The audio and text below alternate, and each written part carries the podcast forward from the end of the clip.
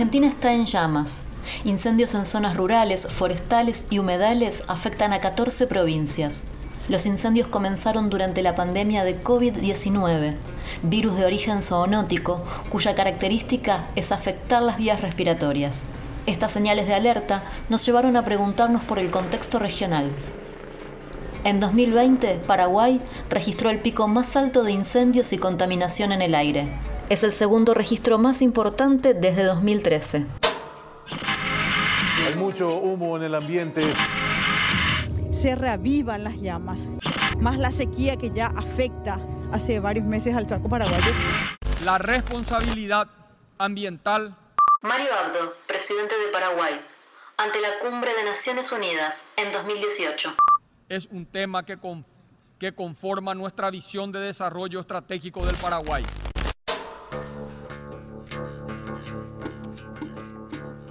Maximiliano Manzoni es periodista del medio independiente El Surtidor de Paraguay y tiene a su cargo la cobertura sobre crisis climática. ¿Cómo se respira hoy en Asunción? No se respira. Básicamente, para darles una idea, eh, la semana pasada nos tocó trabajar, nosotros estamos trabajando debido a la pandemia cada uno de nuestras casas, eh, nos tocó trabajar con las ventanas cerradas, sin luz, sin agua, en, las, en el centro de la ciudad. Eh, sin luz y sin agua debido a una falta de inversión histórica en política pública, eh, debido a la bajante del río, que también afectó la provisión de agua potable en una capital de un país que es dueño o co-dueño de una de las hidroeléctricas más grandes del mundo y también de Yacyretá con Argentina, sin luz y sin poder, abrir sin, poder, sin poder abrir las ventanas debido a que la calidad de aire era irrespirable, era abrir las ventanas y toser.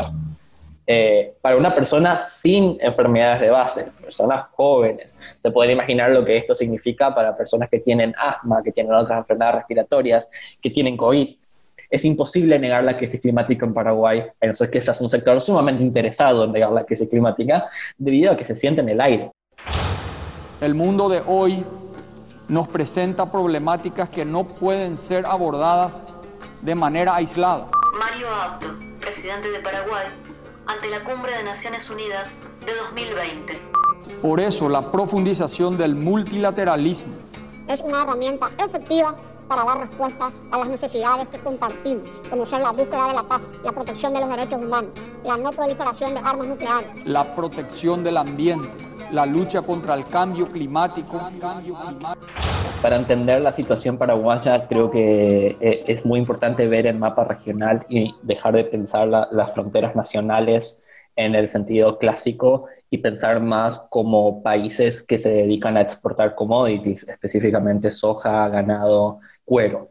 Em, en el caso específicamente paraguayo, este eh, ha sido de vuelta un año récord en temperaturas. Hemos tenido el récord de focos de calor por lo menos registrado desde el 2012, de focos de incendio. Em, la mayor parte de esos incendios eh, ocurren en el Chaco paraguayo, que es la región que linda con Bolivia y con con Argentina, específicamente la zona más cercana a Argentina, donde también se están desarrollando incendios forestales. Eh, y es una zona que tal cual como el, Chaco argentino es eminentemente ganadera. Eh, básicamente la distribución de commodities en Paraguay es que la región oriental está más orientada a la producción de soja y la región occidental, el Chaco, está más orientada a la producción ganadera, ¿no? Eh, eso ha hecho, la ganadería ha avanzado recién en los últimos 20 años en esa zona de, Paraguay, y eso ha hecho de que el Chaco paraguayo haya llegado a tener la, deforestación más acelerada del mundo. Entonces, eh, la incitación de, focos de calor, de incendios forestales para limpieza de pasturas, eh, cambio en lo que se conoce técnicamente como cambio de uso de suelo, son las que indican que el agronegocio en, su totalidad, tanto la soja como, como la ganadería, sean responsables en Paraguay del 80% de la emisión de gases de efecto invernadero relacionados a la crisis climática. Entonces es como un uroboros, ¿no? En los incendios forestales aumentan los focos de calor, eh, generan más altas temperaturas, generan polución en el aire, eh, aumenta, la crisis climática aumenta en el aspecto de la sequía. El año pasado entramos en recesión por primera vez en 10 años debido a efectos de la sequía. Este año la sequía está de vuelta afectando eh, los cultivos de, renta, es decir, la soja y, también hasta cierto punto la ganadería. El humo, eh, los gases despedidos por, por las quemazones afectan el periodo de lluvias. Para entender cómo más o menos la situación de Paraguay no es muy lejana a la situación de Argentina, solamente que es quizás un poquito más extendida en el tiempo, o por lo menos en su gravedad, llevamos unos cuantos años en esta situación, que ahora como un efecto dominó se, se sintió en la ciudad, ¿verdad? Y de ahí la gravedad y también el foco en la opinión pública. ¿Qué relación hay entre el humo y el COVID-19? el COVID es como un ensayo general de lo, que, de lo que vamos a ver con la crisis climática, es decir, efectos en la salud pública, eh, efectos económicos, decisiones políticas urgentes, donde las cuales eh, el desdén por los bienes comunes y el desdén por la vida en común va a poner en jaque a toda la civilización como la conocemos. Varios estudios eh, realizados, tanto, publicados tanto en la revista Nature como en la revista Lancet, hablan que al ser un un virus que se mantiene en el aerosol en el aire, eh, las partículas P2,5, que son las partículas generadas por la polución de aire, tanto por incendios forestales como también la polución producida por el transporte individual, eh, permiten al virus permanecer por más tiempo, por un lado, y también las personas que tienen enfermedades de base, y tengamos en cuenta que la polución de aire genera a mediano plazo enfermedades de base, insuficiencias respiratorias, cánceres, etcétera, eh, aumentan las posibilidades de morbididad relacionadas al COVID. Entonces, como también decías, este es un virus zoonótico, entonces el COVID es una mayor demostración, una demostración muy clara, muy actual y muy presente, que quizás escapa a, la discusión relacionada a política pública actualmente, debido a que lo urgente siempre se antepone a lo importante, eh, de lo que sucede cuando ponemos en jaque a la vida silvestre y cuando exprimimos a la vida silvestre la disputa por el futuro está en el aire, el aire, el aire, el aire, literalmente.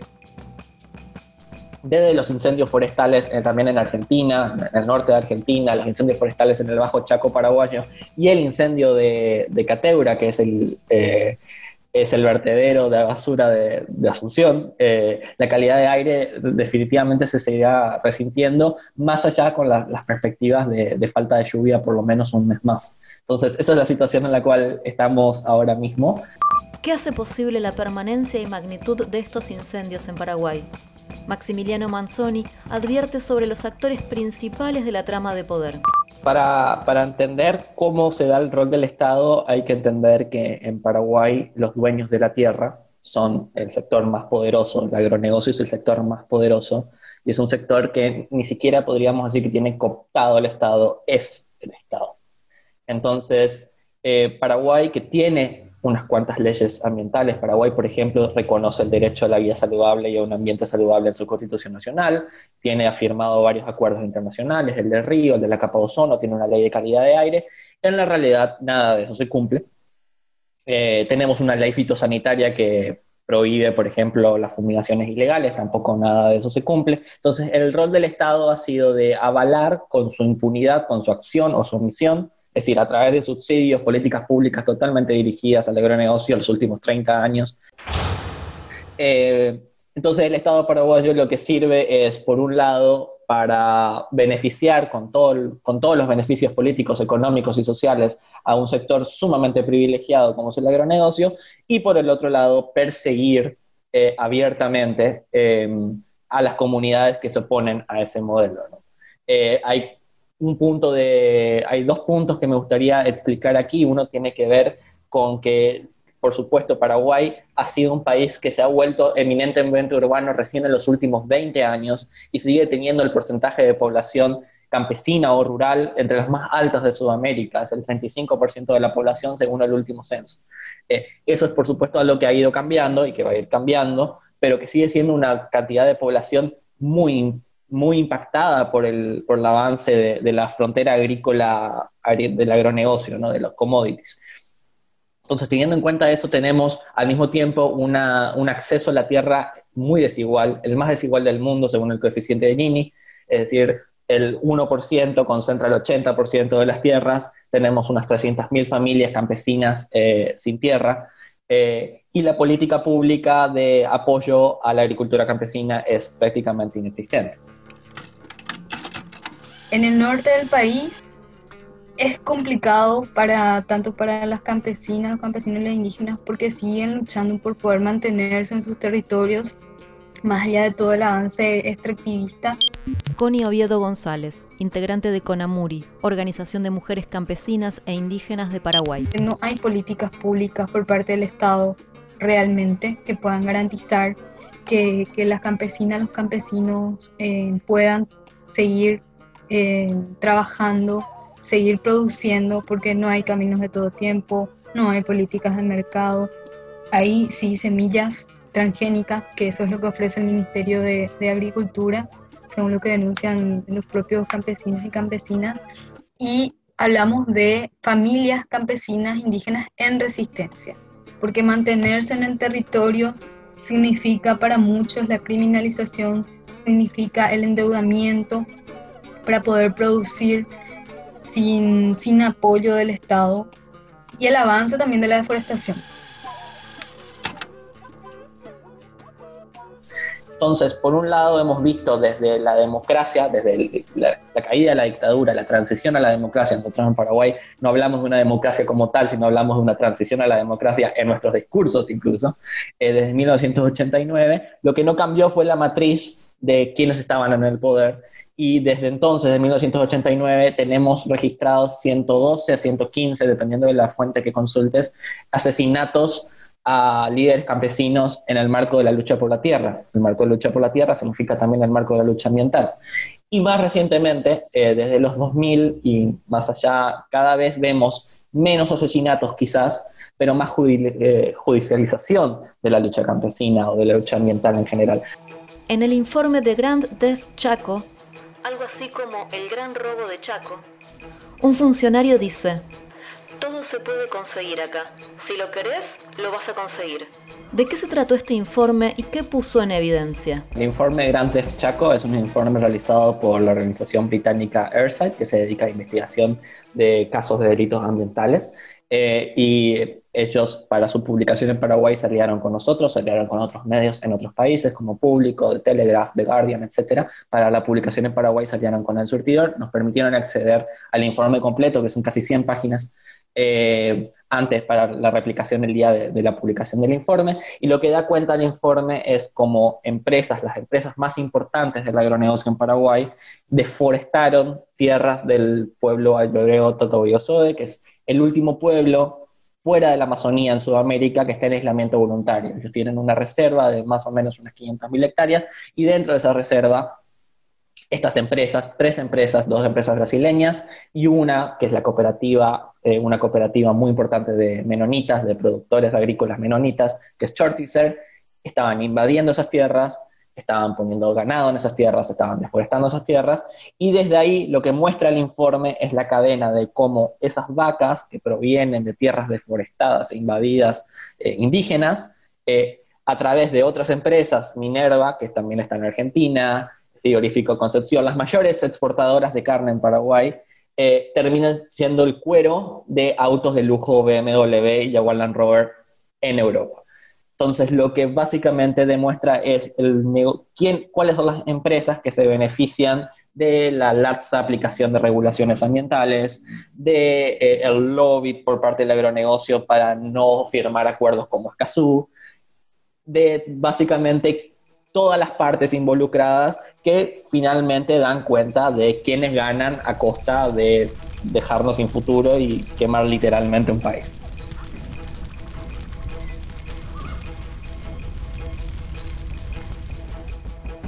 Hay dos tipos de impacto que hay que tener en cuenta. El informe Airside, de hecho, Airside estaba mucho más interesado en generar una regulación en Europa que controle eh, la trazabilidad de la cadena de valor, teniendo en cuenta que en Paraguay es bastante difícil acceder a justicia ambiental.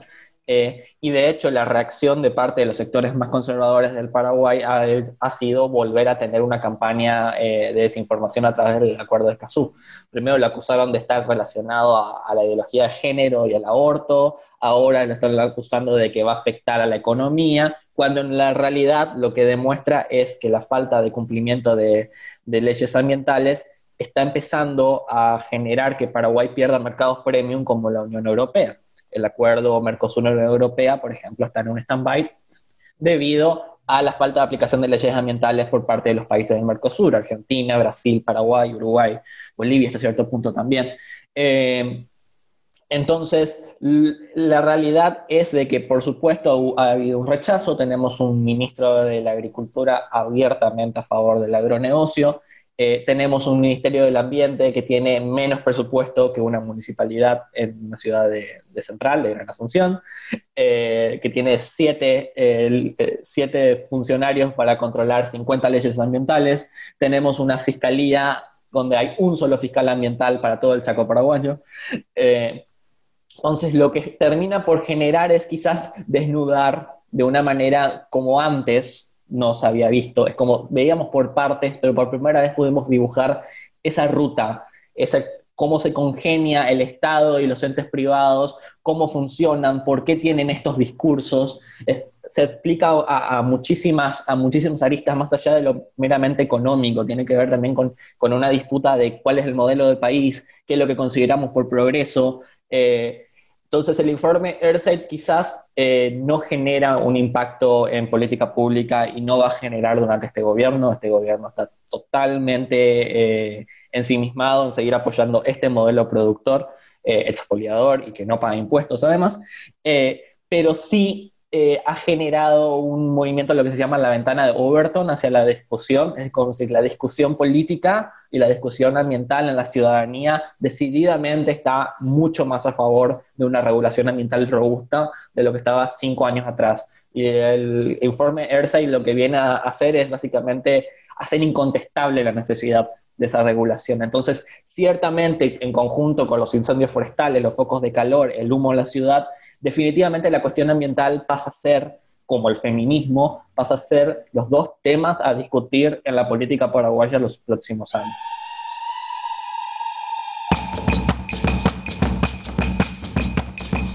Lo que comienza a suceder es, y lo que la pandemia también aceleró, es una alianza eh, muy interesante y que ha aprendido de muchos errores en los últimos 30 años, de sectores estudiantiles organizados, secundarios, los estudiantes secundarios, los estudiantes universitarios, los movimientos campesinos que están en merma, pero que siguen siendo una de las principales figuras sociales del país, eh, y los movimientos ciudadanos no tan organizados, pero con una, con una sensibilidad social que quizás la generación anterior a ellos, estamos hablando de pibes, pibas de 18, 20 años, eh, que quizás sus padres, por las circunstancias en las cuales hemos vivido, no lo tenían. Entonces, se están tejiendo eh, discusiones muy incipientes en algunos casos, eh, que también incluyen, por supuesto, inocencias y errores, pero que es un aprendizaje que se ha puesto en, en, movimiento en los últimos meses, sobre todo,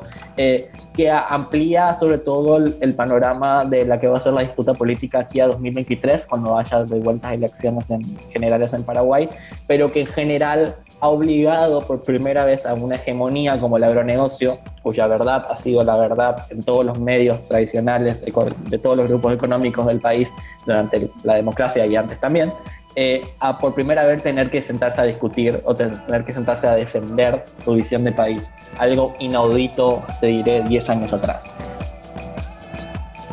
Territorio América Latina. Incendios en la región.